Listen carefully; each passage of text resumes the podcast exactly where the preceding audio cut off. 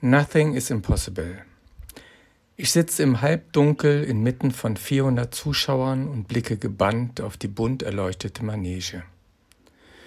Dort zeigen 35 Kinder und Jugendliche ihr Können beim Seiltanz bis zu den Hocheinrädern, von herzallerliebsten Clownsnummern über eindrucksvolle Jonglage bis zu Vertikaltuchartistik in schwindelnden Höhen. Während der Zirkus Senfkorn in der Manege seine begeisternde diesjährige Gala-Vorstellung präsentiert, gehen meine Gedanken zu meiner Sitznachbarin. Ich hatte sie vor der Vorstellung wiedererkannt. Obwohl mittlerweile Mitte 30 hatte ich doch das kleine Zirkusmädchen von vor 25 Jahren in ihrem Gesicht ausgemacht und mich so sehr über das Wiedersehen gefreut. Wir hatten uns über ihren Lebensweg unterhalten, der alles andere als leicht verlief. Sie hatte schwere Zeiten hinter sich, und ihr Leben war so manches Mal ganz anders verlaufen als gedacht und erhofft.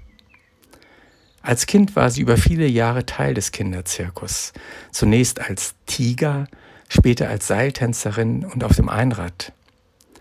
Sie hatte in der Manege Tänze getanzt, die von der Liebe Gottes zu ihr handelten – und davon gesungen, dass Jesus das Licht und die Hoffnung der Welt ist.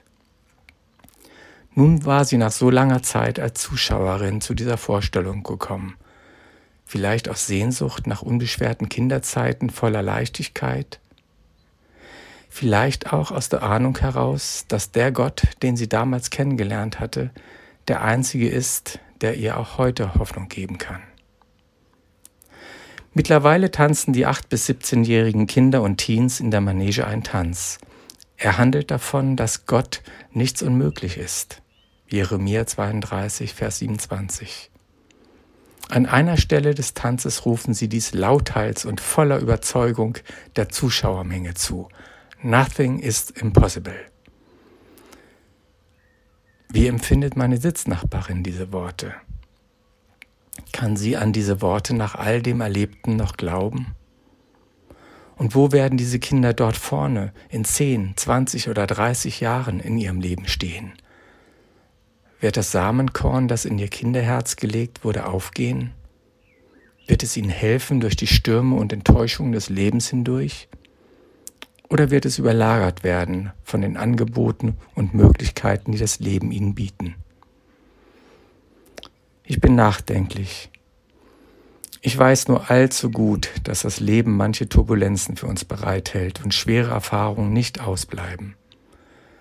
Doch umso mehr glaube ich daran, dass die Liebe Gottes, die wir schon in Kindertagen tief in unser Herz aufnehmen, unserem Leben ein Fundament gibt, das in der Lage ist, uns durch das ganze Leben zu tragen. Ich glaube daran, dass Jesus die Erlebnisse, die diese Kinder miteinander und mit ihm machen, die Lieder, die sie singen und die Tänze, die sie tanzen, tief in ihnen verankert. Ich glaube daran, dass sie ihnen eine Hilfe sind auf ihrem Weg durch ihr Leben und daran, dass Gott eines Tages an das Erlebte anknüpfen wird. Und ich bete und hoffe, dass Gott dies auch bei meiner Sitznachbarin tut und ihr wieder aufhilft. Ihm ist nichts unmöglich.